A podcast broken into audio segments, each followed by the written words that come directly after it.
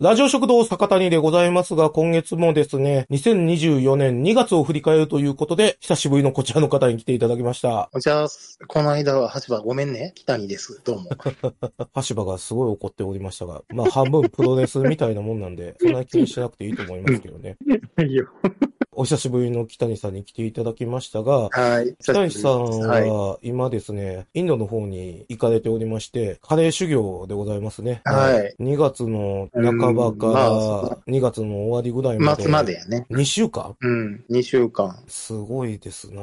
だいぶ本気度が増してきましたね。うんいつだったかな ?2 年ぐらい前に、北谷さん、カレーの方に軸足移すんって聞いたことがあるような気がするんですけど、それの時は、いや、まだ全然という風に聞いてたんですが、うんインドに行かれるともう、うんかなりガチ感が増してきてますよね。だとは思います。なんか、なんか、まあ、なんやろ。じゃあ、移していくんちゃう？楽しみにしております。うん。今度ね、インドの話も聞かせていただきたいとは思うんですが、うん。はい。ちょっとですね、ニュース始める前にいくつか話題がありまして、2月14日のニュース。さすがに無理があった。食用コオドギの会社が破産。稲子8、4個食べる長野出身者もコオドギは絶対ないというですね、ニュースが出ておりまして、2年前ぐらいにラジオ食堂ではですね、コオドギ食はあんま推していた気はなかったんですが、昆虫食に関してはだいぶ推してはいたんですが、コロナ禍を終わった今ですね、コオドギ会社が倒産というニュースが出ております。で、それ、どこが倒産したかというとですね、クリケットファーム社っていうですね、コオドギ作る気満々みたいな、すげえ名前だなと思うんですけど、そういうな、もう、名前がそのまんまやね。クリケットファーム、コオドギ牧場ですからね。そういう会社があったみたいなんですけども、長野県で、ね、長野県といえば日本の昆虫食の聖地とも言える場所で創業されたみたいなんですけど、そうですね。この度2月にですね、破産されたということで、で、まあ、コオドギはあかんよとはい、伏線回収となったということなんですが、あのね、はい。僕は前もちょっと昆虫食に関しては言ってたんですが、うん。コオドギな、まずいんよな、結局のとこ。ろ。単純に潰れた原因は美味しくなかったからでしょっていう。っていう気ことはします。俺は思ってんねんけど。別に俺はコオロギ食べることに関してはいいことだとは思うんですけれども、日本人はね、昆虫食に対して危機感が強すぎるんで、あまりにもちょっと感情的すぎて、そっちの方がね、うん。グローバルスタンダードでは異常な状況だとは思ってたんで、だから、そういった意味ではですね、コオロギ食を進めるっていうのは、まあ悪い話ではないかなとは思ってたんですけれども、ただ問題はコオロギはまずいという、すごく単純なね、ことにはなったかなと思うんですよね。うん。まあやっぱりあの日本人っていうのは、食にうるさい国っていうのが最近映えてきてますんで、だから美味しかったら流行ったんだろうなという気はするんですよね。そう思います。うん。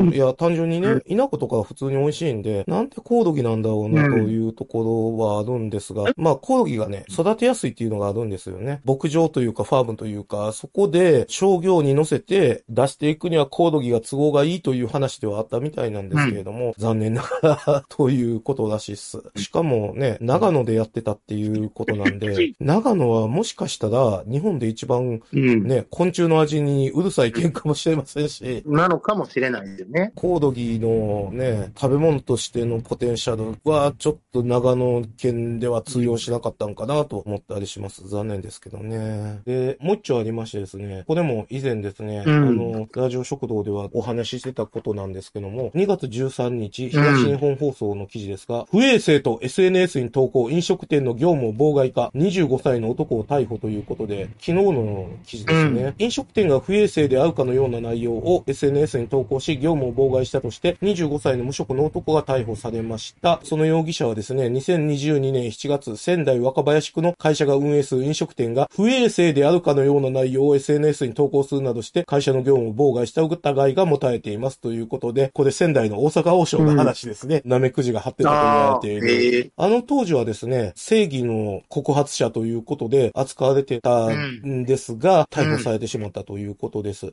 まだ罪状が確定してるわけではないので、現在は容疑者なんで、罪になるかどうかっていうのはまだ分かってないんですけれども、威力業務妨害の訴えがですね、そのね、うん仙台でなめくじ貼ってた王将が 出したもんで、あの、うん逮捕されたという流れにはなるんですが、なるほど。まあ、いくつかポイントがございましてですね、うん。よく言われるのがですですね、本当のこと SNS で書いたらあかんのかっていう話があるんですけども、たとえ本当のことであっても、業務が妨害されたという事実があれば、威力業務妨害は成り立つそうです。なるほどね。うんまあ、外形は成り立つってことやね。うん、そうです、そうです。インターネットではですね、当然ですね、同情的な声が聞かれる状況ですけども、でも、僕に関してはね、これに関しては、訴えたり、罪に問うていくべきなんだろうなとは思ってるんですよ、実際のところ。うん。え、どっちかといえば、大阪王将側なんですよ、僕は。訴えた方の。ああ、なるほど。いや、まあもちろんね、はいは道義的には現在の大阪王将が悪いですし、告発した人も一応正しいことしたとは思うんですけれども、でもこれってね、うん。たまたま大阪王将の衛生状況が悪いっていうことが本当だったから良かったんじゃないって思うんですよね、俺は。うん。何が言いたいかっていうと、今、SNS っていうのは、暴力装置として取り締まられてなさすぎるというのは、やっぱり僕はあの常に言ってることですし、うん思ってることです。確かに。うん、ねここ2年ぐらいですね、例えば、丸亀製麺でカエルが入ってたとかですね、サイゼリアでカエルが入ってたっていうような SNS 投稿で、プチ炎上まがいみたいなことが発生しておりましたが、あれっていうのも、実際本当かどうかわかんなかったわけじゃないですか、結局のところ。ね、確かにね。カエルが入ってなかったって証明するっていうのは実際的に不可能なんで、うん。ガード不能技なんですよ、本当にあれは。確かに悪魔の正面やからうん、な。企業にとってはね、うん混入する可能性がありました、ごめんなさいっていう以外の選択肢がないんですよ。そうね。特にね、上場してる会社とかはね。っていうのは、社会の仕組みとして非対称すぎるあれはずっと言ってますけど。だから、うん。ある程度の歯止めは効かさないといけないと僕はずっと思ってます。もうむしろどっちかといえば、サイゼリアとか丸亀製麺やってるトリドールとかは、カエル投稿した人間に威力業務妨害の訴えを起こすべきだと思います。だって、このさ、仙台市の無職の人だって、SNS に投稿する以外の方法で正しい方法ね、それはあるわけなんですから、普通に保健所行って報告すればよかったわけですよ。正しい方向はね。で、もし保健所がそれでも動いてくれなくて、仕方なく SNS を使って告発したって言うんだったらまだ理解はしますけれども、保健所に行くわけでもなく、初手で SNS で告発したわけでしょ？それは、やり方はあまり良くないよねって僕は思うんです。で、うん。なぜその方法を取ったかっていうと、その人の承認欲求が強かったんかなとか思ったりするわけですよね。で、その承認欲求のために企業価値が傷つけられたら、それは訴え返されてもしょうがないよねってことは思いますよ。まあね。まあまあ、そういう意味で確かに非対称ではあるよね。うんとは思う。今、SNS とそういう企業の関係っていうのは、まだやっぱり未文化な状態であるんで、これからルールっていうのは作られていくと思うんですけれども、現状の非対称な関係っていうのが少しでも是正されるようであれば、僕はいいことだと感じます。まあ、あと、こうんれ、逮捕されて、これから裁判するのかどうかわかんないんですけれども、だいぶ重症酌量っていうのは合うと思いますんで、そんなに強い罪には問われないと思いますよ。うん本当に。ビッグモーターみたいな会社を社会から退場させるっていう意味ではすごく有用なツールではあるとは思うんやけどね。どこまで企業を保護するかっていうのはやっぱすごいライン引きは難しいよね。保護しすぎると大企業側は何もしなくなるっていうところがあるから。うん。まあだからもしかしたらもっと新しい仕組みがいるのかもしれないですよね。SNS で何でもかんでも投稿できるような状況じゃなくて、ある程度エビデンスが揃った上で、公的な場所で発表できる機会があれば、うん。よりいいのかもしれませんし、わからないんですけれども、ただ必要いうことは今の状況はおかしい。だから、威力業務妨害で告発すること自体はある程度の正義が合うと思う、僕は。ということが言いたかったという感じでございます。ある程度の正義はあると思う。うん。この人が言ってたことは本当のことだったわけなんでね。まあね、もうお前がやんなよという気はしますけれども。所定 SNS はちょっとなとは思うよね。うん。でも、初手 SNS がやっぱね、手軽だからね、わかるんだけどね。うんまあ、手が、うんだってそ、そこら辺のどの程度炎上するかのコントロールなんか、やったやつにできるわけないやんか。うん、そうだね。そこよね。だって、上場企業であれば、そこで傷つく分の損失っていうのは計り知れないもんね。確かに。うん、うんまあそうそう、そういうことですよね。きちんとした社会の仕組みとしてあるわけなんで、上場企業が悪いことしたらこういう形で罰を受けますっていう。まあできればその仕組みの中で、あの罰は行われるべきであって、私の刑と書いて死刑っていうのは、社会を構成する中であまりいいものじゃないとは思うということでございますね。ということでございまして、今月もですね、2月、たくさんあのニュースございますんで、北谷さんと紹介していきたいと思います。よろしくお願いいたします。「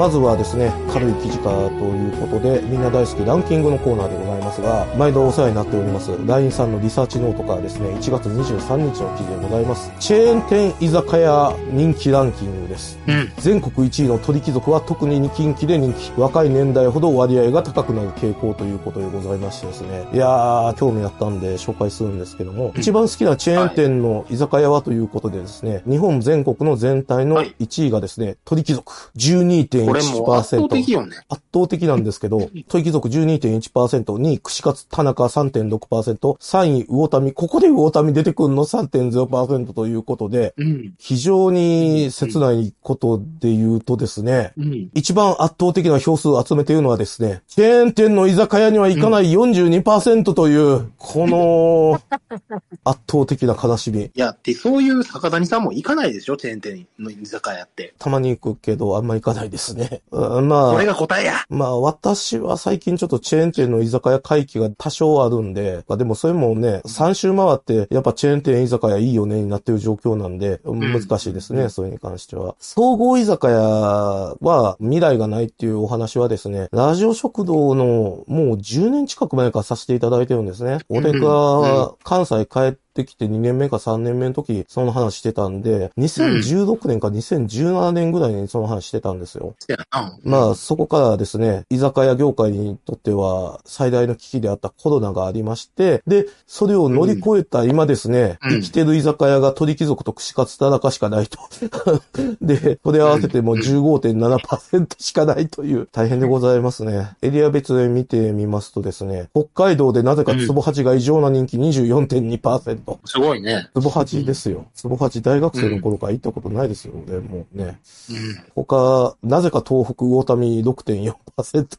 全然わかんないな、うんこれ。わからん。ね、関東はですね、鳥貴族は14.2%。相変わらず強いですね、鳥貴族。で、2位串カツ田中、うん3位磯丸水産っていう形になってますね。で、中部がですね、鳥貴族9.0%に、世界の山ちゃん出ましたね。私がですね、名古屋のブラック企業に勤めてた頃は、飲み会の95%は世界の山ちゃんで行われてたで、おなじみの世界の山ちゃんですけども、まあ、それでも5.1%。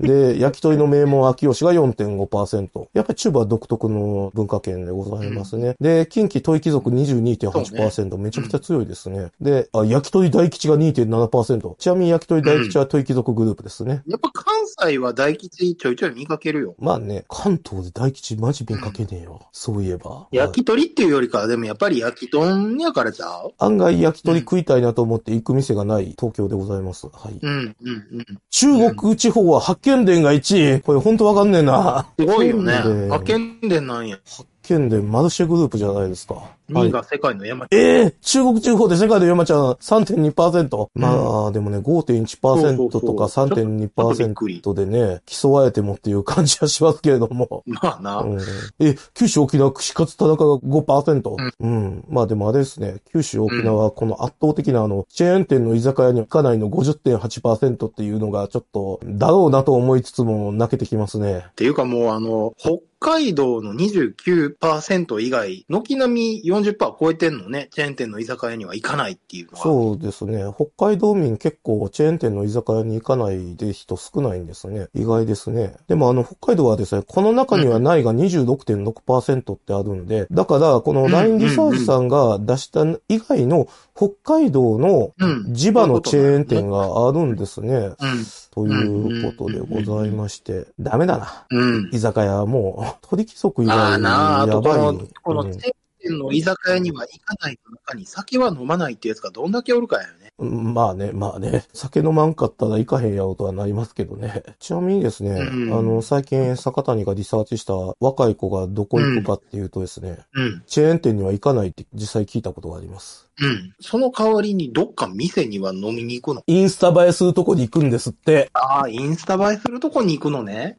とは聞きましたけどね。まあ、あと、ん。サイゼリアに行くという話も聞いたことがあります。ああ、なるほどね。マグナムを飲むと。うん。まあ、チェーン店の居酒屋じゃないですからね。あの、サイゼリアはね。あの、実はですね、うん2月に週刊ダイヤモンドで倒産危険度ランキングっていうのがですね、うん。出ておりましして、人生で2回目か3回目ぐらいに週刊ダイヤモンド買ったんですけども、ええ外食の倒産危険度ランキングはですね、うん。居酒屋だらけ。ああ、そうやろうな。はい。うん1位がね、ユナイテッドコレクティブって言ってわかんないと思いますけども、うん。テケテケ、知らんわ。関東にはそこそこあります。テケテケっていうん居酒屋を運営しているユナイテッドコレクティテケテケブ。これが週刊ダイヤモンドが選ぶ。2位が東天宮っていうところで、これはもう本当に知らないと思います。関東にしかない中華チェーンです。で、次がですね、J グループホールディングって言いまして、うん知らないやつばっかりですね。うん焼酎、芋蔵、わかんないような。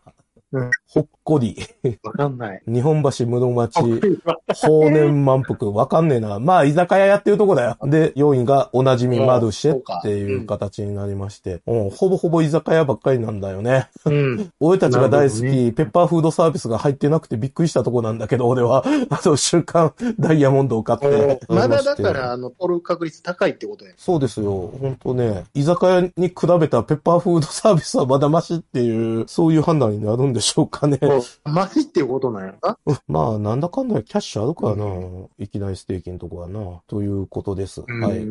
坂谷の好きな居酒屋は、ヴァンパイアと一軒目酒場です。はい。そうですね。聞かれてないですが。では、次のニュース。お酒の話題が続きます。秘宝、朝日がストロング系チューハイ販売停止、はい健康へのリスクがやばいためということでございましてですね。1月27日の記事ですが、これ怖いというか、すごいね。ストロング系チューハイ、朝日ビールが今後発売せず、健康リスク懸念で販売縮小ということですね。朝日のうんうん8%以上の缶チューハイは2020年末時点で79商品あった。そんなにあったんかすげえな。代表がセブンアイホールディングス参加で販売するクリアクーラーストロング。あ、あるね。あるね。あんま売ってないけど。レモンライムサワーのみとなっていると。で、まあ、朝日の担当者は健全で持続可能な飲酒文化を目指していることから、高アルコールチューハイの販売を控えることにしたという風な記事が出てまして、まあ、二つ理由があると思うんですよ。まあ、一つはですね、うん。単にシェアが取れてないからっていうのが、うん。ね、うん。えっと、うん。79商品あったっていうのがびっくりしますけれども、でも、今、代表としてあるのが、セブンアイ・ホールディングで出してるプライベートブランドですよね。クリアクーラーストロングっていうやつなんで、あんまピンとこないような状況なんで、まあ、ね。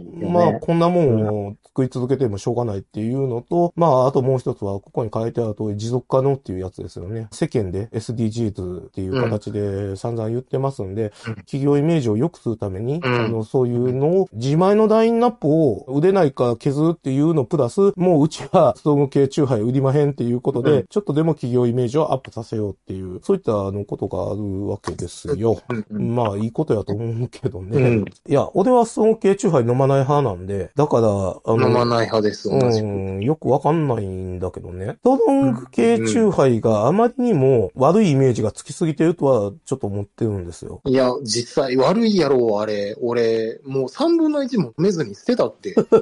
まずいからな。まずい上に、あのアルコールの酔い方はやばい。あ、そう。俺はまずいから飲まないけど。単純にもう俺が酒弱いっていうのもあんねんけどさ、あれほんまやばいで。人間の飲むもんちゃうわって思うねんけど。っああ、本当？ていうぐらい、あの、酒が飲めない人間からしたら毒にしか思えないっていう。北井君ワインは飲むのかな、はいワインの方がアルコール分高いよワインは飲むよ。うん、うん、高いよ。うんただ、あれは、まあ、作り方はさ、自然な作り方してるじゃない。はい。よ要は食べ物なのよ。もこのう、場合は科学的にしか作ってない、うん。あの、アルコールにしても。うん。その酒が、どんな酒かわかんねえもんな。まあ別に悪い酒じゃねえとは思うんだけど、そこまで。あでの、も、あのアルコールは人間分解できひんやつやでっ。て思いますか？はあはあ、はいはい。まあ僕はあんま飲まないですし。うん、俺も一回だけ飲んで、もう飲みきれずにやめて、もうこれっていうかもう、うん、無理ですってな、うん、そうななったけど。多分な、ポロ酔い勢は同じ感想を持つと思うのよ。あれは本当に人間が飲むもんじゃないって 思うねんけど、もうある程度中毒になりかけてるような人間からすると、あれぐらいないと、もう多分あかんねやろうなと思うのよ。あれ、あれでも本当なんなんやろうなって思うけど、でもコンビニのさ、棚の割とな割合をストロング系が占めてるやん。うん、そうだね。昔あの、俺たちのドカタとヤンキーの店ローソンがさ、サンガリア製造で12%のうんスーパーストロングチューハイ売ってたことあったやんか。あれは定着しなかったもんな。9%っていうのがマジックナンバーだったんだな、あれ。わかんねえけど。そうなんちゃうかなとは思うねんけど。いや、まあ俺の中でさ、あれと一緒なのに大樹氷。一緒というか多分同じもんやと思うんですけれども。同じもんなんやと思うねんけど、一番、まあ割と酒を飲んでて酒に強かったであろう大学生の時でさえ大樹氷無理やったから。あ一応補足しておきますけど、大樹氷っていうのは、ペットボトル入りの高度焼酎のことでございますけども、まあ、そううん4リッター、それっかいやつで売4ってるやつリッターの方ね、大樹氷とかガブガブくんとかありますけども、まあ、それはいいとしてですね。まあ、あれと一緒ということでですね。9%の魔法がどこから来てるかっていうのが俺はちょっと知りたいんだよね。12%じゃダメだったっていうことだけど、普通のチューハイは言ったかで6%ぐらいなわけじゃん。で、9%っていうとさ、普通のチューハイとたった3%しか変わらんわけじゃないよ。うん。それがそんなカードかって思うわけですよ。まあ3%も変わったらまあうんさ、ちゃうかもしれんけんけど、うん。だからよく言われるんが、甘くて飲みやすくて、スースー入っていく合に9%って高いから悪酔いしますって、使ってるアルコールも決していいアルコールとは言えないんで、だから悪酔いしますとはよく言うんですけれども、北谷さんの言葉を変えるんであれば、毒みたいなアルコールをスースー飲めてしまうから危ないんですって言うねんけどさ。でも実際問題として、うん。どこが具体的にっていうのがまだよくわからんのだよ。まあまあ、あまり健康的ではないことは確かいいんですけど、まああと俺も好きじゃないんでいいんですけど、まああとですね、坂田にはここで主張しときたいのがですね、無糖酎ハイの時代が来てます。無糖。あ、うん、最近よく出てるね。確か3年前ぐらいに、氷結レモンの無糖というですね、う革新的な商品が出まして、うん。我々のような甘いチューハイ飲めないでからしたら、救世主のような商品でして、もう俺それからですね、チューハイは氷結無糖のレモンばっかり買ってたんですけれども、うん最近ラインナップが増えてるんですね、これ。増えとる増えとる。うん。サントリーのですね、瞬間凍結無糖っていうのも出てまして、瞬間凍結っていうブランドは昔からあって、だからあの、キリンの氷結と同じようなブランドなんですけども、そこで瞬間凍結無糖っていうブランドですね、今ね、これがね、レモンとグレープフルーツと、あと、アセドラっていうのも出てるんですね。で、ああ、そうなんや。へで、ーそのアセドラが最近の坂谷のお気に入りです。ああ、そうなんや。アセドラって僕らが子供の時に流行った あの味ですけども、あの味の無糖ってなんか想像つかへんわ。よくないんや。いや、甘いですよもちろん。アセドラ入ってるんで。はい甘いの？甘いけど、砂糖は一切入ってないんで、甘すぎないですね。あの、原材料名に、の果汁は入そうそうってる。。原材料名にアセドラウォッカって書いてますもん。じゃあそこの部分の糖はちょっとは入ってるってことそういうことですね。グレープフルーツも多少は甘いですよ。無糖のグレープフルーツも。うんでも、なるほど。砂糖の甘さじゃないんで、何度も言いますが、我々のような甘いチューハイ飲めない勢はですね、これが本当に救世主になってますね。うん。通りの味を邪魔しないよね。そうですね。はい我々無糖勢はずっとこの宝の焼酎ハイボールっていうのを愛用してたんですね。うん。宝の焼酎ハイボールってこれずっと昔から無糖を出してたんですけれども、これもね、最近あのラインナップ増えてて、私のこの宝焼酎ハイボールのお気に入りは、レモンももちろんいいんですけども、これの梅干し割りが坂谷の今のお気に入りです。うん。梅干し割りはですね、男梅サワーあの別の商品があるんですけれども、ああ、あるね。あれ甘いんですよ。砂糖入ってっから。へえ。高田焼酎ハイボールの梅干し割りは全く甘くないんで、これもね、我々のような甘いもの飲めないおじさん勢は愛用してます。まあそういう感じでね、酒飲みプラス無糖文化がもうちょっと広がってくれると僕は嬉しいって感じですね。まあでもうん、僕はこうやってあの甘い酒飲めない飲めないって言ってますけど、人によってはね、甘い酒しか飲めない人もいますし、そういう人は信じられねえぐらいカルアミルクをカッパカッパ飲みますんで、まあ、あの、それはお互い様だと思うんですけどね。向こうからしたら俺たちのことを信じられへんと思いますし、まあ、まあ、それはいいですけどね。あれとかカシスソーダとかで飯食うのほんま意味がわからへんねんけど。まあ、いいじゃないですか、それはそれで。まあ、お互い様やよな。お互い様ですけどね。北に家は、お子様方は、食事中にジュースは飲めない家ですかにな。飲めないっていうか飲まない家です。それは、しつけた結果で星がなくなったということですか？まあ、しつけた結果っていうよりかは、そういうし、まあ、そのしつけの一つなんかな。まあ、そういう食生活を送ってたら、水、無糖炭酸以外は飲まないね。君んとこの子供はほんと渋いな、相変わらずもう。あの、給食のカレーよりスパイスカレーの方が美味しいって言うしや、お前んとこの子供はほんと。いやいや、そんなん言うてないよね。あそうですかいや、まあ、給食のカレーは好きやで。ただ、あの、甘すぎんねんとは言うてる。うん、そうやろ。渋いな、お前んとこの子供はほんとな。ちなみに坂谷は子供の頃、食事中にジュース飲むなとしつけられたんで、そういう思い出がありますね。レストランでジュース頼ましてもらえなかった苦い思い出があります、僕は。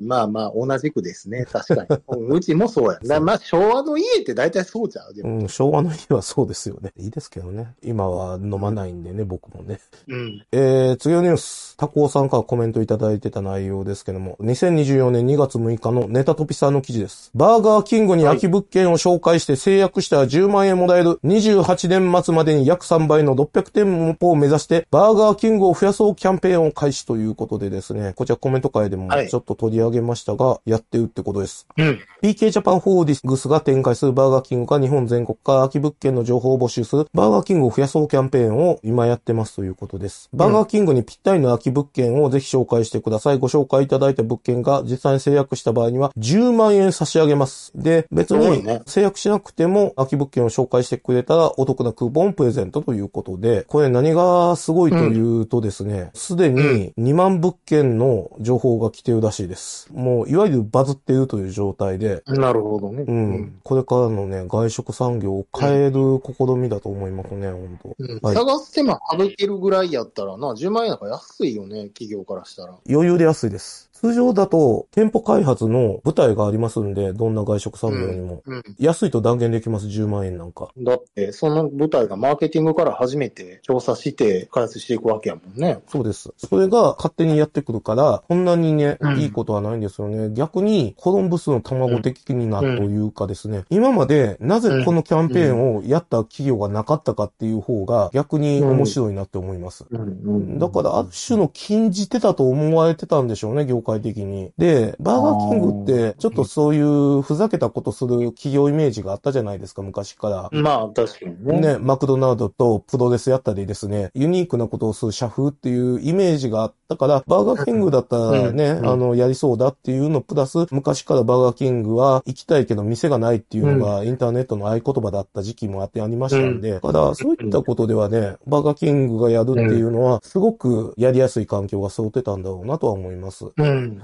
これはね、ほんとすごいね。うん。どんな外食店舗にも、店舗開発部隊っていうのがいて、結構ね、うん大変な仕事なんですよ、店舗開発っていうのは。まあ、店そうやろうな。店舗開発っていうのは大きく分けて3つ。えー一つはうん、不動産屋の紹介。これは単純ですね。スーモでも何でもいいんですけども、そこで店舗を探す。うん。空き物件を探す。空き物件のあのリマインド機能を登録しといて、空き物件ができたらメールが来るようにする。これが一つ目。うん。ただ、残念なことにですね、うん。すべての不動産情報が不動産サイトに載ってないっていう、これはなんだろうね日本特有の事情なのかどうかわからないんですけども、これでね、探せるんだったら、別に誰も苦労しないんですよ。でも、あ、そうなんだよね。だから、地場の不動産屋強いよね。うんそういう意味では。地場の不動産屋がねう、隠してる物件とかあるからね。そう。あるから、ほんまに、表に絶対出てけへんくってさ、うん。物件を一時期探してたことが俺もあってさ、うん。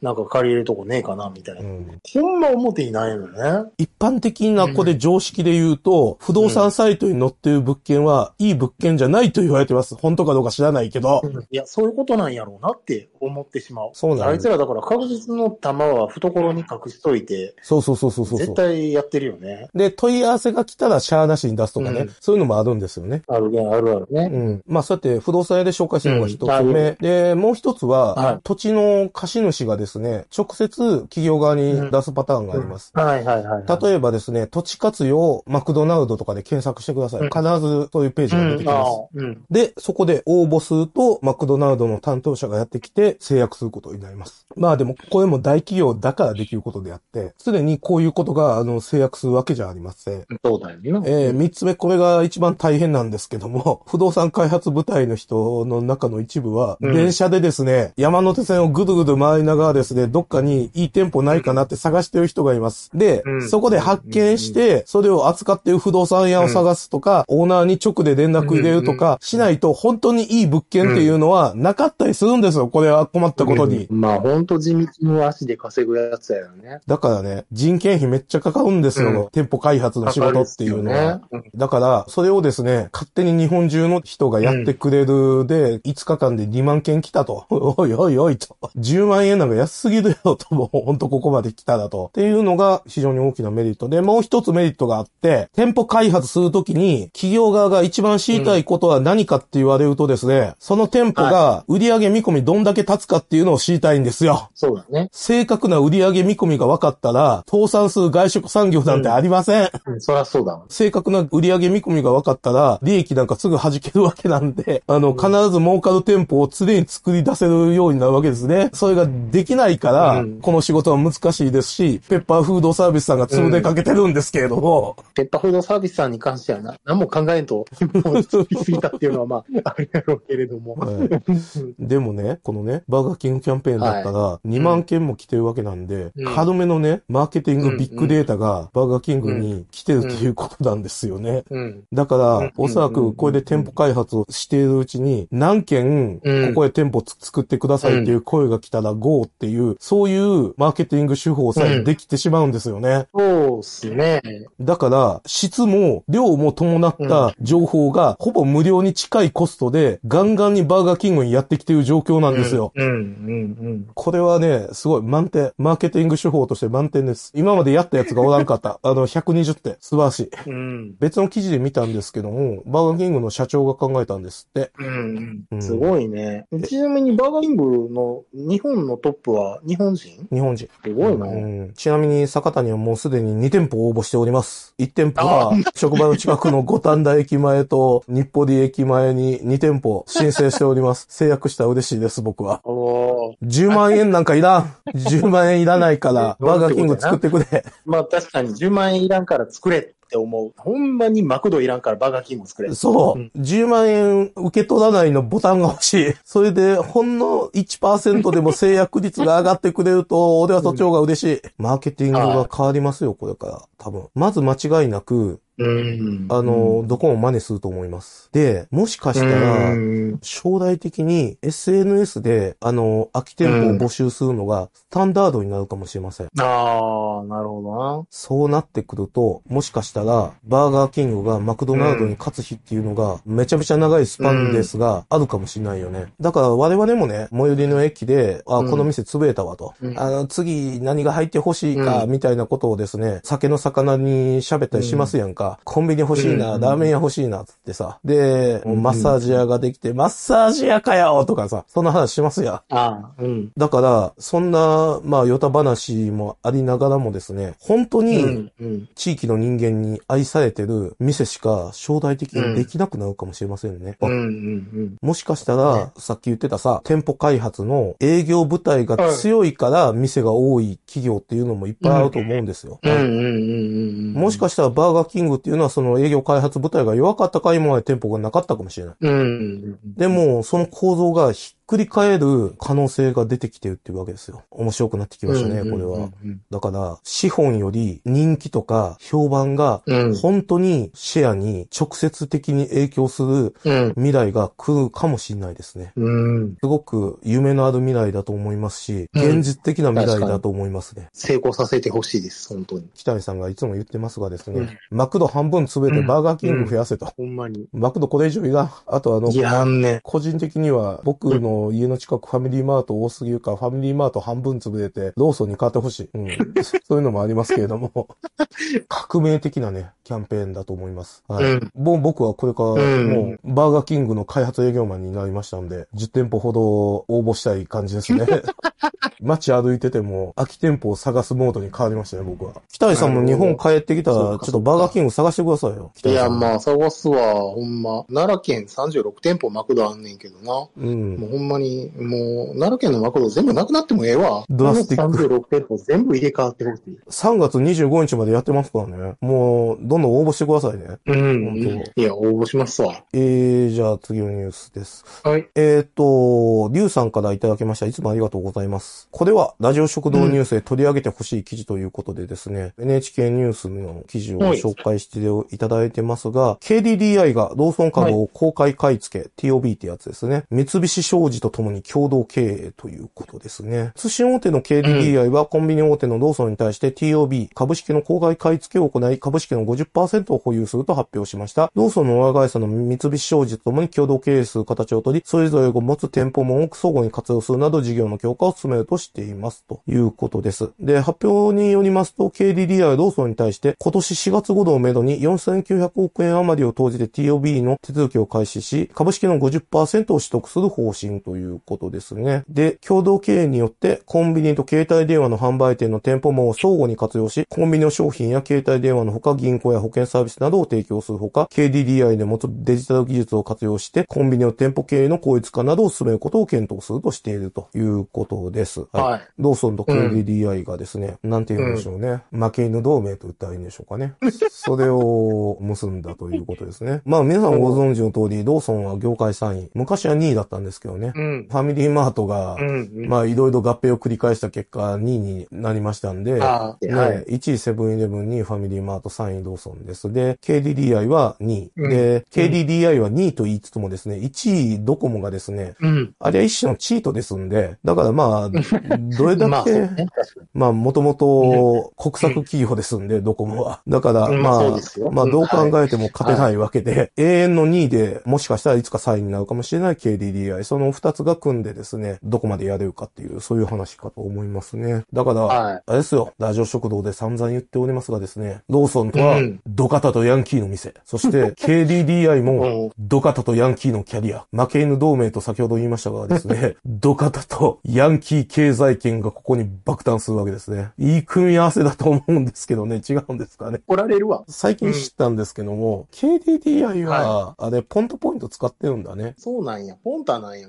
ああ、だからローソンとそういう話にもなったってことか。そうなんですよね。だから、au のポイントがポンタポイントに変わったのは2020年なんで、だからまあ、伏線は昔からあったってことなんですよね。なるほど。そもそもね。だから、今、いわゆる経済圏ってやつですね。うん、あの、楽天経済圏とか、ソフトバンク経済圏とかね、言ったりしますけれども、うん、つまり、そういうポイントとかですね、企業の連携シナジーによってですね、一つの経済圏としか言いようがないですけども、作るわけですよね。で、ポンタっていうのは、まあ言っちゃなんですけど、負け組の経済圏だったわけなんで、だから、こうやって合併することによって、ソフトバンク経済圏、楽天経済圏、NTT ドコモ経済圏、まあいろいろあるみたいですけど、あと JR 東日本経済圏とかもあるみたいですけどね。どう考えても NTT ドコモ経済圏とソフトバンク経済圏が強いんでしょうけれども、多分ね。うん。そこにどこまで食い込めるかっていう感じになるんでしょうかね。で、坂谷さんはポンタポイントは、あのー、まあ聞くまでもないとは思いますが。じゃあ聞かないでください。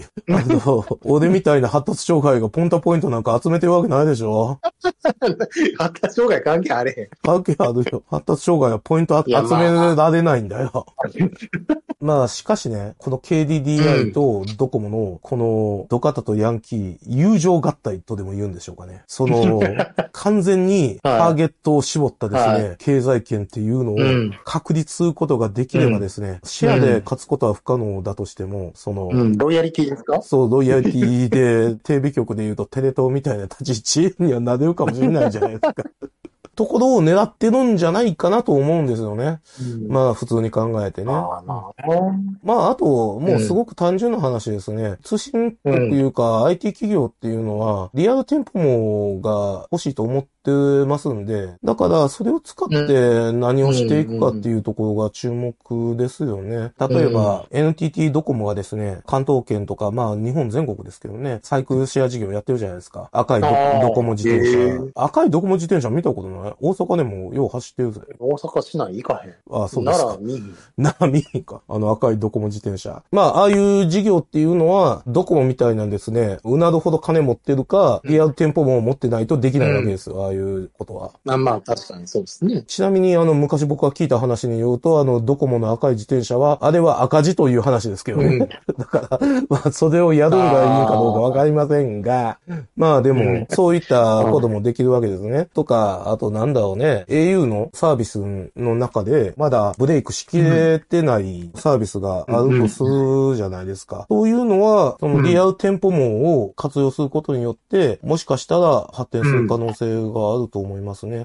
例えば、au Wi-Fi ってあるんですね。うん。最近僕あの、え UQYMAX でですね、無理やり加入させられた au Wi-Fi っていうのがあるんですけれども、1ヶ月だけ入ってください。1ヶ月無料なんで、2ヶ月目には解約してもいいですっていう、使わないから外してくださいよって言ったら、いや、決まりなんで、必ず入ってもらうことになってるんですって言われた au Wi-Fi な。うーん。あれ言うときは全然繋がらへん。ほん と。あの。でも、ローソンにうん。au Wi-Fi 網を置くことっていうのは簡単なんで、うんだから、今俺が全然繋がらねえって思ってる au Wi-Fi がめっちゃ繋がるようになる可能性もあるわけですよね。うんまあそうなってくると、ねサービスとして通用するようになりますし、うん。もっと言えば、10年前ぐらいに、10年前じゃないか、5、6年前か、Amazon Go ってやってたの覚えてらっしゃいます、無人無人店舗ね。まあ結局あれ、うまいこといかんかったらしいんですけども、Amazon Go って。あったあった。ああいうことをやりたいかもしれませんね、au さんは。通信キャリアとしてのノウハウと、その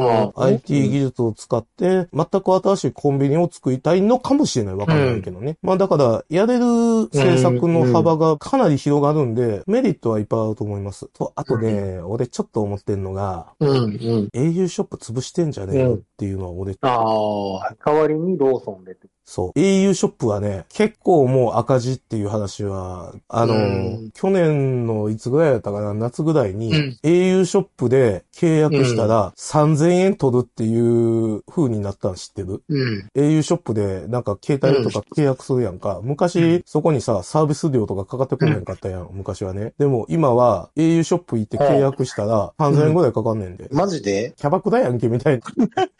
指名料、指名料。いや、ほんまそうやで。ことほどさようにですね、au ショップ儲かってないんですよ、今は。うん。まあみんなね、もうネットで契約しますからね。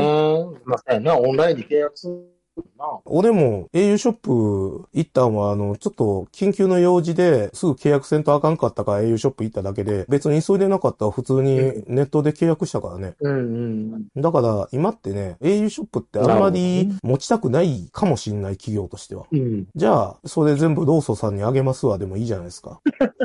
わかんないよ、わかんないけど、まあ、最低限の機能だけ置かしてくれっていう話かとか、うんね。まあ、うんあと普通に考えたら、ローソンみたいな au ショップというか、au ショップみたいなローソンができるんかもしれないですけれども、はいいうはいはい。形で再編していきたいんかもしれませんよね。都内に実験的な店舗とかできていくかもしれないね。うん、そうそうそうそう。だから、結構ね、夢は広がる話なんだと思うんだよね。まあ実際うまくいくかどうか知らんけどね。まあもちろんローソンからしても au が持ってるデータが入ってくるんで、マーケティングの幅っていうのが絶対広がりますんで、まあ双方にとっていい提携というか TOB になってんじゃないかなとは思う、僕は。携帯キャリアっていうのももう頭打ちじゃないですか、どう考えたって。これ以上ね、そうだね。何かが、あの、広がるっていうことは全く想定できないですから、キャリアなんて、海外展開なんかできませんから、まあ、うん。まあ、国内でどんどんね、減っていく人口を元にね、うん。シェアの奪い合いするしかないわけなんで、うん。新しいことを始めるためうんうんうん。に、負け犬同士が手を組んでっていうのは、まあ、普通にあり得る、うんいい話なんじゃないかなって僕は思います。。うん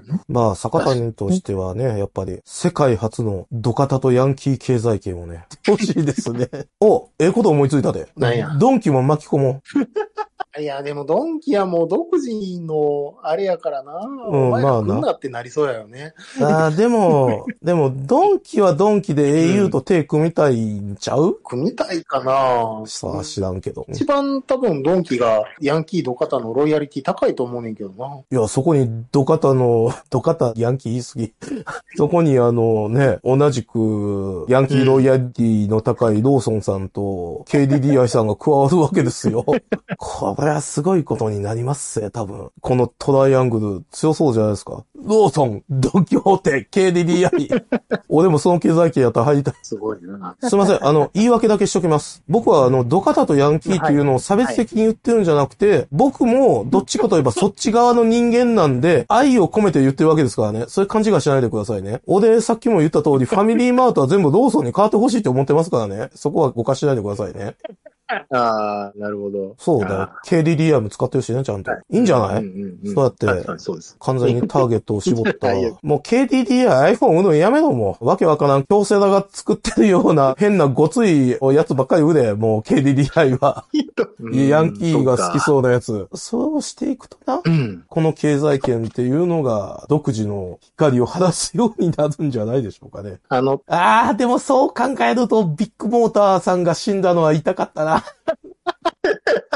そこに、ああ、ビッグモーターさんが含まれてた完璧じゃなかったっすか？もしかして。確かにそうですね。強いぜ、このドンキホーテ、ビッグモーター、KDDI、えー、ローソン。この。中古車市場まで含む。カッコ、損保ジャパン。カッコ閉じいいんじゃない？いけますぜ。でもなかなかほんまなんか将来的にそういうレイヤーごとに経済圏ってできていきそうな気がするな、なんか。うん、だからもうさ、ドコモとかあの辺のことと同じことしてもあかんって、ほんと。うんうん。勝たへんねんが、絶対さ、ああいうところには。負け犬には負け犬の戦い方があるわけなんで、そこをね、狙っていってほしいね、ほんとね。正直、いろんな記事読んだけど、この KDDI ローソンのこのうん POB に関して、はいはい。成功するって言ってるやつおらへん。正直なところ、いろんな記事読んああ。まあ、せやろうな。うん。やけど、さっきも言ったみたいに完全にね、ターゲットをドカタとヤンキーだけに絞った経済圏をね、もし仮にドンキホーテも含めてね、作り上げれるんでであれば、いけるで。いけますぜ。うん確率上がるよね、確かに。そうそうそうそうそうそう。な、ということでございまして。はい。うん、これをね、ラジオ食堂は応援してますんで、ぜひ成功してほしいと思います。じゃあ次、ペッパーフードサービスさんを雑に紹介しておきます。ペッパーフードサービスさんは最近あの、話題がないもんでですね、もう雑に紹介することになっちゃいましたけども、2024年2月14日にですね、決算単身が出ております。だからこれはでですね、本決算ですね。12月なんで。そうですねう。ん、2023年1月1日から2023年12月31日。結論としては、オールマイナスなんですけども、売上高、営業利益、経常利益、純利益ともにね、うん。オールマイナスなんですけど、うん。なんだかんだでね、悪くはないんですよ。まあ悪いけどね。悪いんだけど、うん悪くはないのよね。うん。要点だけ言いますけども、売上は下がってます。でもそれは若干しか下がってません。店舗閉めてるから売上下がるのは当たり前。うん。売上が下がってるんですけれども、営業利益は上がってます。うんというか、営業損失が下がってるって言言った方が正しいかもしれないですけども、営業利益のね、マイナスが、一昨年はですね、15億もあったんですけども、それがうん4億に圧縮されております。だから、売上は下がって、営業利益が上がってるんですね。販管費が下がってるからなんですよ。ああ、なるほどね。まあだから内部的な無駄がだいぶ省省かれてるってことやな。そうそう、そういうことです。売上下がってるって言っても本当に微減なんで、だからこの調子でちゃんとうん無駄な店舗とかもっともっとうんあの絞っていけばですね、今期あたり夢の経常利益プラスにもいけんじゃないかなって思うぐらい。うん確かにね、だいぶ組織の中の無駄省いてってる感じよね。確かに営営業利益の上がりようっていうか、その圧縮の仕様をかん見見てみる。だからね、うん。いい傾向になってると思います。まあ、無駄を極力排除して、やるべきことをやってっていう形になると、うん。うん。今期は期待できんじゃないかなっていう風にはなってますんで、うん。うん。うん。うん。今期まともに利益出せるようであれば、一旦倒産確率っていうのはだいぶ下がるんじゃないかなってうん。いうことでございますね。まあそんな感じです。面白みがない話なるね。はい。もう最近ね、ペッパーフードサービスは面白いことやってくれへんからね、全然話すことがないんですよね。まあ先月もな、枠組の話してたもんな。ああ、枠には面白かったですね、あれは本当ね。悪い意味でね、面白かったですね、あれは本当ね。はい。えー、じゃあですね、マクドナルドさんも雑に紹介しておきます。マカノミさんの記事で、マクドナルドさんのリバイバルバーガーズ3種を食べ比べ、卵、チキン、エビの三重視ということでですね、出ております。最近見たぞ、これ。2024年1月31日、マクドナルドから新作バーガーリバイバルバーガーズ3種が発売されました。過去に発売されたバーガーから特に人気の高かったバーガーを期間限定で復活販売するもので、マスタード風味のビーフと卵を合わせた卵ダブル、レモン風味のさっぱりチキンが主役のアイコンチキン、ソルトレモン、食べ応えのあるエビフィレオを挟んだスイートチリエビフィレオの3種のラインナップで登場ですということでですね。いや、本当にさ、最近こればっかりよな。平成バーガーとかゴジラバーガーとか、な、ハンバーグ挟んだやつとさ、チキン挟んだやつとさ、うんあの、エビ挟んだやつ。全部一緒やがな、本当に。ほんまに。うん。ちょっと、ラジオ食堂のリスナーさん方々には申し訳ないですけどね。俺今回チキンしか食ってないよ。ごめんな。でもさ、あ卵ダブルとかさ、空気にならんのわかるやろ君らもさすがに。一応、朝のマフィンの方で食べた。あの、ぼったくり朝マフィン食べたんですか？せやねん。ただな、うまいことやってんなって思ったのはさ、うん。卵ダブルはコンビで売ってんねやんか。はいはいはいはい。で、メガマフィンはハッシュポテト付きのセットでしか売ってないね。メガマフィンなるほどコンビなしっていう。なるほど。うわ、いやらしいことすんなーって思ってさ、やったらもう卵ダブルのコンビか、いかまあ一回ちょっと朝マック行かざるを得へん状況があったからさ、それで行ってたんやけど。メガマフィン今日もいね、やー、かわいそうですね、相変わらず。マクドさんにはか、わいそうですよね。冷や飯食わされてますな、あの、あの人もな、かわいそうですね。うんほんまに。しょっぱすぎました。あ、そうですか。ねまずいまずくはないはずですけどね。あ、そうでしたか。熱く紹介してごめん。でもな、ほんまにな、しょっぱさしかなかったん。ええ美味しいは美味しいと思いますけど、はい。一応ちょっとね、補足しておきますと、今回のリバイバルバーガーズという一緒にですね、卵ダブルのマフィンっていうのも朝マックのメニューで出してるんですね。で、うん。それの構成がですね、うん。そのマフィンのパティっていうのかな、マフィンに使ってるあの豚パティを2つ重ねて、うん。卵を挟んで、そこにベーコンを入れて、マフィンで挟むっていうですね、これあの、はい。メガマフィンと一緒やがなという内容でございまして、それがですね、単品があの490円で、ちなみにメガマフィンが420円という、しかもですね、メガマフィンはこれにチーズ挟んでるっていうことなんで、え？その価格差一体、だ、なん、なんなんその理由どうやって説明するの？どう説明するんだこれはという、卵ダブルマフィンにですね、スパイシーなソースっていうのが入ってて、ここがあのメガマフィンとの差なんですけど、え？スパイシーなソースは、チーズのパーも含んだ上でプラス70円もすんのって。いやー、メガマフィン教がね、どんどん奥に追いやられるのも無べなるかなという状況でございますけれども。まあ、北谷さんは卵ダブルマフィンを食べられて、うんあんまり美味しくなかったと。残念ですね。本当ね。うん、残念です。本当にあの、マクドナルド、奈良、旭ヶ丘店は潰れてほしい。バーガーキング来い。もしかしたらと、あの、うん祈りを込めながらですね、マクドナルド1店舗ずつ、あの、バーガーキングのキャンペーンに応募していったら、いつの日かあの、マクドナルドがバーガーキングに変わる可能性あるんですかねないと思うあるんけど。かな？あるんかな？本当に最近のマクドナルドからは本当に愛を感じない。いや、まあ一応あれよ、小取引上、うんあまりいいことじゃないですけど、うん。賃料積み増ししたらもしかしたらひっくり返るかもしれんよ。まああんまりいいことじゃないけどね。ああ、マクドナルドさんも、あの、100年契約とか結んでるわけちゃいますから、絶対に。そうだよねんどっかで契約の切れ目ありますんで。だから、バーガーキングがマクドナルド以上の賃料を積んで、マクドが撤退しますって言ったら、一応、バーガーキングに変わる可能性はありますよ。まあ、せえへんと思うけどな。そんなこと。思うけどな。商売の人技上あまりよろしくないしね。ね。うん。まあ、もしそれバーガーキングをやったら、あの、マクドナルドさんにやり返される可能性もあるしな。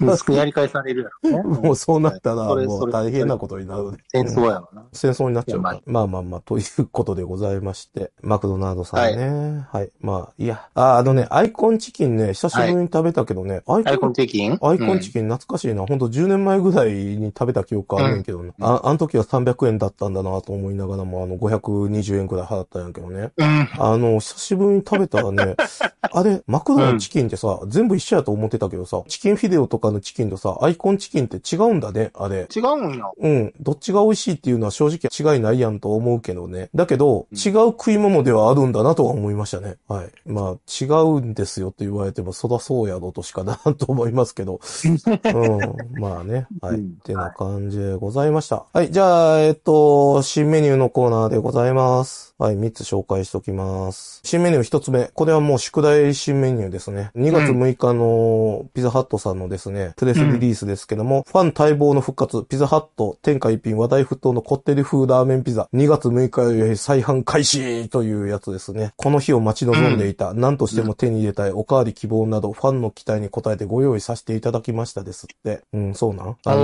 おー先月のニュース会で食べたかったんですけど、その日に食べようと思ったらまさかの売り切れでして、2月6日に再販売になったですね、天下一品ピザハットのはいこってり風ラーメンピザですね。ね。私としては、まああまり食べたいメニューではなかったんですけども、義務感のように食べてまいりました。果たして美味しかったんでしょうか、はいどうだったんでしょあどうだったでしょうね。はい、もう一つ。2024年2月6日のネタトピさんの記事で、ニンニクを世界一美味しく食べるジョージア郷土料理が3年ぶりに復活。松屋が復刻メニュー総選挙1位、シュクメルリン鍋定食を本日6日、2月6日ですね。発売、前回から税込み140円。値上げ、すげえだ、140円値上げ。まあいいけどさ。ということで、おなじみの松屋さんの宿メルディン鍋定食が今年も出ましたよということで930円でございました。これね、確かね、2020年ぐらいに一度紹介してるんですけども、久しぶりに宿メルディン鍋が出てきたんで、これも食べてきました。はい。で、最後、最近ですね、はいえっ、と、中華まんに力入れてるファミリーマートさんなんですが、2月13日のニュースですが、中華まんシリーズから台湾カステラ新登場ということですね。ファミリーマートさんの中華まんのケースあるじゃないですか。あん中にカステラが入ってるんですよ。へえ。中華まんと同じラインでですね、カステラがあったということで、中華まんのはい商品ラインの中に甘い商品っていうのは今までほとんどなかったんですよね。たまにあんまんがあったりですね、チョコまんとか昔ありましたけれども、久しぶりというかまあ、ほぼ中華まん以外だと初めてのスイーツのスチーム商品って言ったらいいんかな。それがあの、ファミリーマートの台湾カステラということでございます。はい。。今回はこの3つを紹介させていただこうと思います。まずね、コテル風ラーメンピザなんですが、こちらコメントいただいております。いつもお便りありがとうございます。MBA はしばアットマークラジオ食堂 with PG ディップ AKA 今治セフィードさんからいただきました。はい。いいか、はい俺がラジオ食堂のエースだ。北谷がインドに飛んでる間に天一ピザ一気食いで追撃だ。あ、そう。麺の柔らかさとクリスピーな生地が追い出す食感は合格点。ソースは天下一品というより甘さとニンニクに全振り。うん、そうやったね。最後には食いたくなくなるところが天一そっくり。犬ディーナーを用意して脂肪対策。癒弱知らねえという形でコメントいただきました。え、犬ディーナって何です？これ。菊芋とかに入ってるイヌリンのサプリみたいな感じか。そうなんだ。多分糖質の吸収を抑えるとかそんなんじゃない書いてますね。血中中性脂肪と血糖値を抑える。はあ、そうなんですか。なるほどね。後で飲むダイエット薬みたいな感じですね。うん、はいはいはい。そんな感じや。なるほどね。まあ私もね、いやいやながら昨日食べてまいりましたけれども、どうでした？いや、しんどかった。ちょっとね、ピザハットさん、ラジオ食堂出禁ですわ、もう、あんたたちは。ね。あのーか、山陽食品さんはもうラジオ食堂出禁になってますけど、あんたらももうちょっと出禁にさせていただきますわ、もうさすがに、これに関しては。そうか。まずな、ピザとしうてん、あんまり美味しくないっていうのは、とりあえず置いときましょあう。もうしょうがない。あ。はい。こんなもん美味しくなる可能性もないわけなんだから。あのね、うん問題はね、天下一品の味がどこまで出てるかなんですよね。まあ、そこやな、確かに。うん、美味しいかどうかはもう置いとこう。美味しくなるわけないんだから、そんなものは。うんうんだから、うん天下一品のピザを出したという、その心意気だけでも感じられたら僕は良かったんだけれども、天下一品の味が一切しないんですよ、もう本当ないのかよ。こってりがないんや。そうですこってり。のあの味が。橋場がね、ミスター味子の味をグランプリ出てきた坂井和馬が作ったピザパイヤって言ってましたけれども、そんなもん食べたこともないんでわかんないんですけれども、まあ、麺が乗ったピザですよ。で、味はね、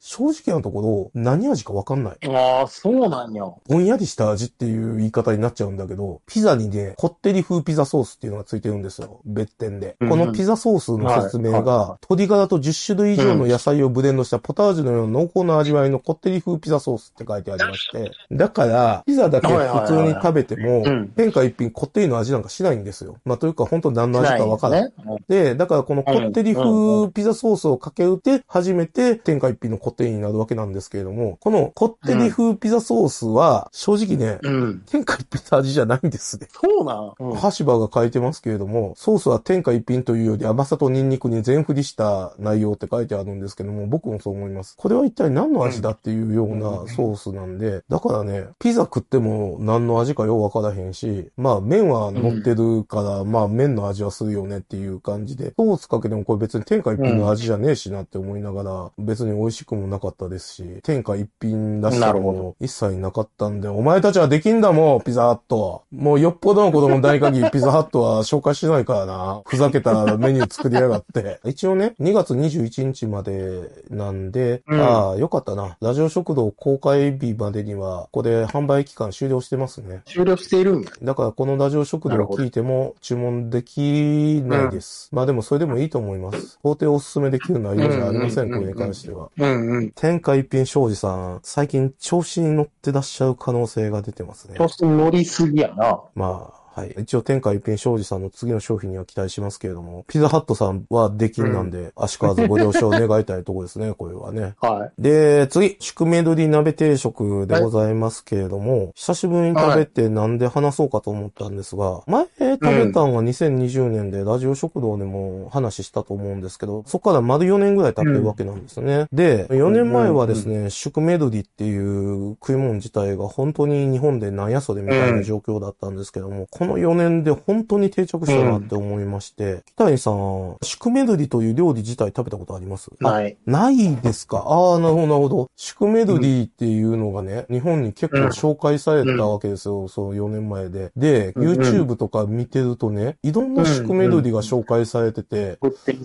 そう、松屋でやってるのって、やっぱりね、日本人に向けて結構翻訳はされてるんですね。松屋で食べれる宿命鶏鍋っていうのは、うん。めっちゃニンニクが効いたシチューです。ああ、なるほどね。うん、めっちゃニンニクが効いたシチューにチーズかけたものが宿命鶏鍋。まあもちろん美味しいです。はい。うん。うん。だけど、うんなんかね、うん YouTube とかで、本場の宿命鶏はこれだとかいうようなやつ見てるとね、生クリーム使わないんだよね。ああれと一緒。イタリア料理のカルボナーラと一緒。あ、ああ、なるほどね。うん日本で生クリーム使わない。そうそうそう卵だけみたいな。そう。日本で流行ってるカルボナーラは生クリーム使うんですけれども、本場のカルボナーラは生クリーム使わないん買うタイプやんな。うんだよう、どやっていうのが、あれと一緒なんですよ。ええシチューではない。そう。オイルで気が狂うぐらいニンニク炒めて、そこに鶏肉とかなんやら入れて、そこにバター入れるっていう、それが宿命鶏みたいなんですよ。うん。まずかろうはずがないやつやん。で、ちなみにですね、坂田にあの家で宿命鶏作ったことがあって、それがですね、どんなレシピかっていうとですね、2人前の宿命鶏鍋を作るためにですね、ニンニク一玉入れるっていう頭おかしいレシピなんですね。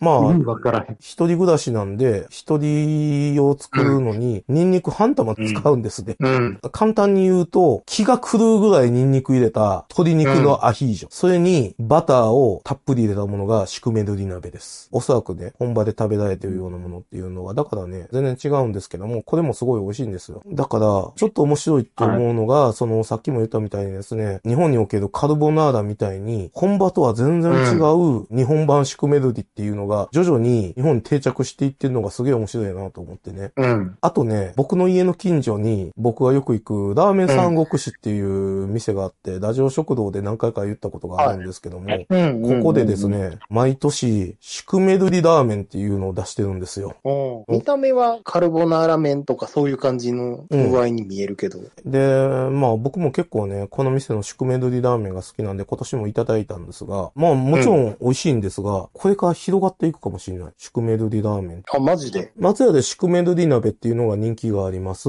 じゃあ、麺料理にしましょうっていうのは、ごくごく普通の長いじゃないですか。で、多分ですが、うんうんうん。宿命鶏ラーメン出してるラーメン三国志の人が聞いたら気悪くするかと思うんですが、うん。チェーン店向きだと思います、これは。へえ。だって、さっきも言った通り、ニンニクがめっちゃ効いたクリームシチューですから、うん。そこまでちゃんとした出し取らなくていいんですよ、多分。ああ、なるほどね。暴力的なうまさだけでいけるやつ。そうそうそうそう、そうなんですよね。というか、あれですからね、松屋の宿命鍋に麺ぶち込んだらいいだけの話ですから。あのー 乱暴やけど。うん、セントラルキッチン向けなんですよ。ああ、なるほどね。宿命鶏ラーメンっていうのがね、うんこれから定着すんじゃないのかなって思ってて。もう、一ジャンルを築く可能性があると。うん。日高屋とかうん大所あたうん、り食べてみたい。出すと面白いと思いますよ、これは。うーん、なるほどな。まあ何度も言いますけど、あの、松屋のの、鍋に麺ぶち込んだらいいわけですから、あの、まあ、現状松屋が出そうと思ったら出せるわけですよね。出せるな、確かにな。う。うんん味の調整はせんとあかんと思いますけど、まあまあまあまあ、そらな。まあ、やろうと思ったら全然できるわけなんで、いいと思うんですよね。実際美味しいですし。うんはいはいはニンニクがめっちゃ効いたクリームスープですから、ラーメンあとー合わないわけがないですよい。ねそ。らそうやわな。ラーメンだし、パンチのある味付けですし、というか、うんね、限りなくクリームパスタとの違いがなくなっていってますけど、まあ、それも含めまあてそうねいいいいですけどね。いやまあうんでも、一部のラーメンはクリームパスタとの違いはもうなくなっとるからな。まあそうですね、なくなってますからね。この4年間でか、うん宿命での環境がだいぶ変わったなと思ったんで、うん美味しいっていうのもあるし、これからもっともっとね、日本の中で広がっていくんだろうなと思ったという感じでした。はいはい本場風宿メロディをね、ぜひ北谷さんにも作ってほしいもんですね。作ろうと思ってます。あ、本当ですか？いいですよ。あのね、うん。ニンニク一玉入れる割にはね、そこまで匂わないんで。意外と嫌なのね。うんうん。家族全員巻き添えにするか、もう俺だけが迷惑をかけるかみたいな、そんな感じになると思うね。子供もね、全然喜ぶ味やとは思うけどね、あれ。次の日学校とかそういうのじゃない時に食べさせへんと、そろそろ気にする年になってきたから。そうだな。それはそうだと思う。まあでも、普通にね、二度系ラーメン食った後の方が匂う。ああ、マジか。そっか。生ニンニクを入れる方が来るもんね。そうそう、そうなのよね。私が言ってるその宿命のレシピは、たっぷりニンニクスープを乳化させた日本人好みの宿命の作り方っていうやつですね。これもリンクに貼っとくんで、2人前でニンニク一玉入れる狂気のレシピを、あの、見てください。では最後、あの、カステラ中華まんですけど、俺台湾カステラ食ったことなくてさ、美味しいかどうかわかんない。北谷さんえ台湾カスその、はい。台湾カステラそのもの自体は食べたことある？ない。そっか。割とね、美味しいのよ。で、そのカステラまんまっていうよりかは、だいたい間にクリーム挟んでるやつの多いかな。ああ、そういう意味ではね、クリームを挟んでなかった。日本で作られてるカステラとはもちろん全然違う。そうね。うん。めっちゃポワンポワンやねんか。そうそうそう台湾カステラって。スチーマーの中にずっと入ってて、そこら辺は大丈夫な。水っぽくはなりすぎてはない？そういう意味では若干水っぽかったですね。そんな全然気にならなかったですけども。あ、ほんまに。蒸しパンとプリンの間ぐらいの、そんな食感ですよね。もうとにかく、ふわふわの食感で、口の中で溶けるような感じのカステラですね。うんうんううんん。そう。日本のカステラとは確かに全然違う。蒸しパンより全然柔らかいんだよね。全然柔らかい。うんそう。あれよりももっとエエアリーっていうか、ファッファみたいな感じや。うん。でも、ファミリーマートでね、台湾カステラが食べれるっていうのは結構でかいんでね。もうほんとファミリーマート最近すげえ頑張ってるなと、中華まんに関してだけはね。へえ、そうなんやうね。ん。いや、なんかね、毎年頑張ってるんだよ、ファミリーマートの中華まんは。あ、でも、一番高い中華まんも結構美味しかったもんな。極うま黒豚まんでしょこれはもう、殿堂入りですよ。そうそう、あれめっちゃ美味しかった。うん。去年も、こんがりビストロマンっていうですね、北谷さんがよ,、うんよく文句言うですね、一口目に具、口の中入ってこうへんねやっていう問題を解決した、中華まんの上に穴が開いてて、具が外に出てるっていうやつも出したりしながら、あ、出てる系の。うん、だから、いろいろ頑張ってて、すごいな、ファミリーマートって。中華まんに関してだけはね、俺はファミリーマートよりローソン派なんで、その辺はあれなんですが、はい、いいとなるほどました。だから、蒸し器がね、店舗にあるっていうことを活かしたという意味では、あの、いいなって思っててね。うん。今まで中華まんにしか使ってなかったんで、それは本当に今までもったいなかったなって思いますよね。だから、うんうん。台湾カステラ以外も蒸し器を使うものがどんどん増えてきてくれると嬉しいなって思う。うんうんうんうんうん。なんやろ、やっぱあれかな、本格シューマイとかかな。ああ、そうね。そういうのはいいね。確か551ぐらいの。に。それはまあな、なかなかな。一人知人に本店で働いてる子がいてんので。はい。やっぱりこだわってるなっていうのはある。やっぱ中が90度ぐらいになるところまでやって蒸ってんねんて、せいろの中で。ああ、なるほど。その辺はすげえこだわってんな箱に入った状態だとな、なかなか分かれへんけど、やっぱせいろから出したてってもう死ぬほど熱いんやんか。うん。皮自体の柔らかさとか中のジューシーさとかも全然違うっっていう感じじやから、そうですね。あれはやっぱり、あそこにしか出されへん味なんやろうなっていうのを話聞いててちょっと。ちょっと前ね、北谷さんが551の店舗で食べるシューマイと中華まんは一味違うって言ってましたもんね。ラジオ食堂で。それそれまあそこまでは望めないとは思います。うん。でもやっぱり本店でもいてるって言ってた、そういうお客さん。うん。それ、もうそれだけサクッと食べて、じゃあって言って帰るみたいな。いいですね。うん新メニューのコーナーでした。北谷さん、何か最近のスイーツ情報とかございますか？まあ、うち提供契約してるんですけど、盛況、はい。生協の厳選みたいな感じのやつで、うんお菓子をいくつか紹介してやって、うん。妻が買ってきたやつをちょっと食べさせてもらったんですけど、うん。ペカンナッツっていうね、くるみ科の、まあ、ナッツなんですけど、うんそれをホワイトチョコでコーティングしてるっていううん。だけのナッツチョコなんですけど、はいはいはい。これがまためちゃくちゃ美味しくって、えー。割とね、ナッツチョコ流行ってるんかなっていうぐらうい、ん。結構いろんなところが出してて、うんでもその中でもここのラピーカンっていう商品はすごくサロンドロワイヤルっていうお菓子屋さんが出してんねんけど、うん。ここのプレーンのペカンナッツチョコはめちゃくちゃ美味しい。あの、ていうかハマる。ハマる。この間の柿の種チョコも割とね、橋場さんが絶賛してくれてたんやけど、うん。まああれぐらい中毒性のある感じのやつですわ。すいません。わかんないか聞くんですけど、あのピーカンっていうのは、くるみとどう違うんですか？くるみほど苦くないのよ。あ、書いてますね。うんまああの、食感はまあくるみっぽいねんけど、うんくるみって割と苦いやんか。苦いです。後味が。うん。あの苦さっていうのが少ない。えー、そういうことか。なるほど。そうそう。だからすごいナッツとしては食べやすい。ね、それがだからホワイトチョコとの相性がすごく良くて、えー、苦味がないわけじゃないんやけど、うん。まあうっすらとはあるから、そのうっすらさ加減っていうのがホワイトチョコで、えあーの、くるまれてうんないんですよ。で、そのナッツ自身のそのカリッタクっていう食感と香ばしさっていうのは残ってるから、うん。ホワイトチョコってあまりビター感とかカカオ感ないやんか。うんだそれがすごい合う組み合わせっていうかさ。まあ、なんか、高級そうなお菓子ですけど、そこまでめちゃめちゃ高いわけじゃないですね。袋個包装になってて、20袋が2600円だから、個包装1袋130円っていうことになるんで。うん。別にそんなめちゃめちゃ高いっていう感じじゃなくて、一袋だいたい4粒ぐらい入ってんのかなああ、んななるほど。感じですそこまでは入ってないんですね。まあでも、うんまあそんなバクバク食うようなもんではないですからね。うんうんピーカンナッツ自体食べたことない人多いと思いますんでね。ちょっと興味ある人ああ、は。まあ、そうね。パティスリーの焼き菓子とかで、ペカナッツを使った焼き菓子がちょいちょいあるんで、あの見たことのある人っていうのはいてるかもわかんない。はい。うん。わかりました。そんな感じっすはい。最近もう、行事としてはだいぶなくなりつつあるバレンタインデーですがね、2月バレンタインデーの時期ですんで、自分用にね、はい買ってみてはいかがでしょうか。だから、多分、気に入ってリピートする方いらっしゃるんじゃなかろうかというぐらいにはおすすめです。美味しいです。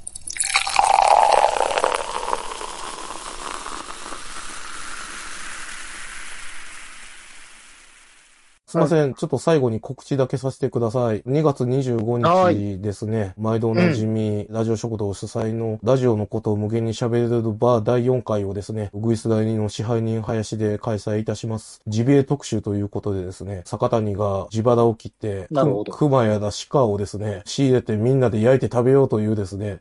坂谷がひたすら地肌を切るみたいなイベントになっておりますんで、はい。あの、興味ある人は、まあそういう内容なんでね。ま あまああんまないと思うんですが、万一ですね、来てる人全員に気は当たらなかったらごめんなさいということにはなってしまうんですがですね、ぜひうん2月25日3連休の最終日ですね、ご興味があったら来てください。X と、はいあと、ラジオ食堂のブログにですね、詳細書いておりますので、ぜひよろしくお願いします。ラジオ食堂の橋場さんとか、豊子名人さんとか、あと、はいもしかしたらコージさんたちも来るかもしれませんので、ぜひよろしくお願いします。以上です。夢を見たよ